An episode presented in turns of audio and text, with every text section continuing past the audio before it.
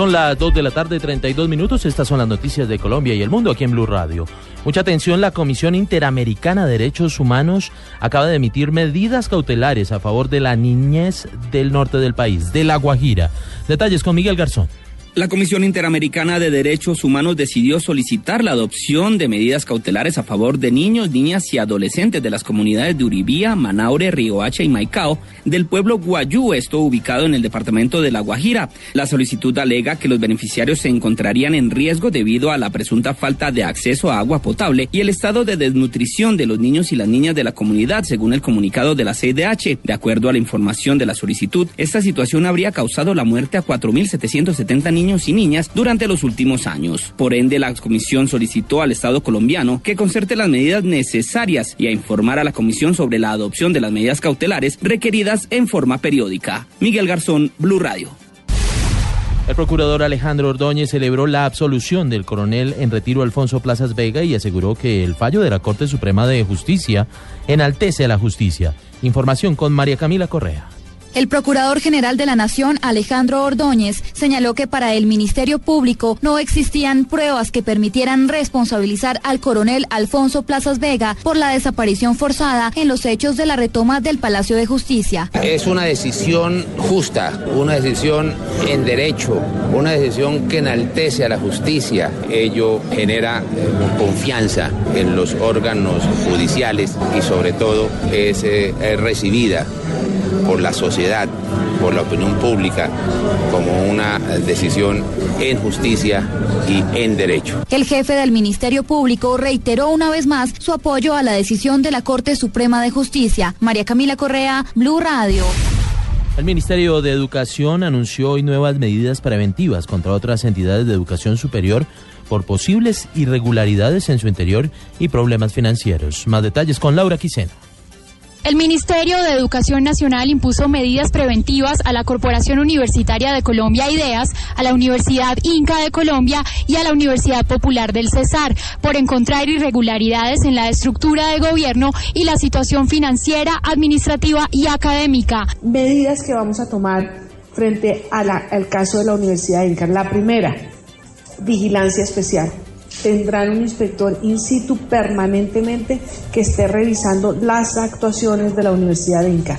Segundo, como hay serios indicios que nos llevan a pensar que los recursos de la matrícula no están siendo utilizados para los fines de la institución, ponemos una medida preventiva que es la constitución de una fiducia. Entonces, ojo a todos los estudiantes cualquier plata que vayan a utilizar para la matrícula. La Universidad Inca atraviesa una grave situación económica, toda vez que no tiene capacidad de pago de sus deudas a corto plazo, como tampoco para atender su operación normal de funcionamiento, lo que ha ocasionado que los docentes, ante la falta de pago, no continúen con sus actividades académicas. Laura Quiseno, Blue Radio. El vicefiscal Jorge Perdomo confirmó en Villavicencio que se adelanta el embargo de la sede de Gran Estación 2, donde funciona la Contraloría. Detalles con Carlos Andrés Pérez desde la capital del Meta.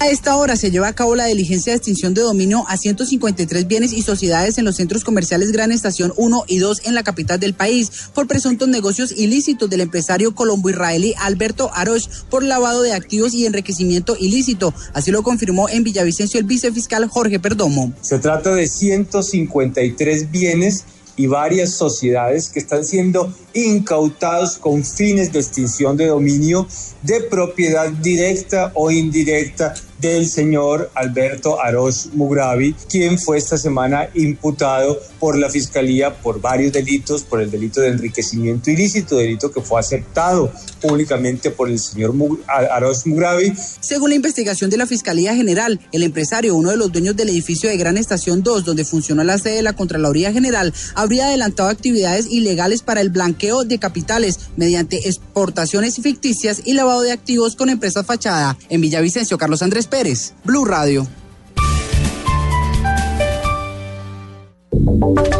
Y ahora en Blue Radio, la información de Bogotá y la región. Información del centro del país. En las últimas horas fue desmantelada la organización delictiva denominada Los Canarios, dedicada a realizar paseos millonarios en Bogotá. Información con María Camila Orozco. Mary Patricia Conejo, directora de policía especializada de crimen organizado, confirmó la captura de cinco integrantes de la organización Los Canarios, dedicada a realizar paseos millonarios en Bogotá, con lo que fue desmantelada esta banda. Fueron cobijados con medidas de aseguramiento intramural y que mm, podemos dar un parte de una trayectoria investigativa que se había hecho con esta banda, que hubo unas disidencias y que hoy por hoy podemos decir que hay 40 personas capturadas. La organización delincuencial Los Canarios operaba en distintos puntos de la capital del país desde el 2010. María Camila Orozco, Blue Radio.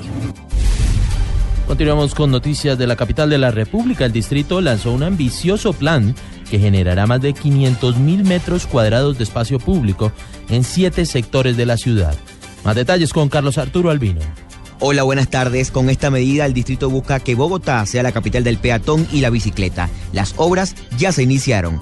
William Camargo, director del Instituto de Desarrollo Urbano de la ciudad. Esto hace parte de un proyecto de 500 mil metros cuadrados en cinco localidades de Bogotá que ya está en ejecución. En este momento avanzamos al 70% de la ejecución la fecha prevista para entregar los cinco primeros proyectos está en marzo o abril de 2016. Este proyecto contempla en su construcción incorporar material reciclado para la estabilización del suelo y mallas en caucho reciclado de llantas usadas. Carlos Arturo Albino, Blue Radio.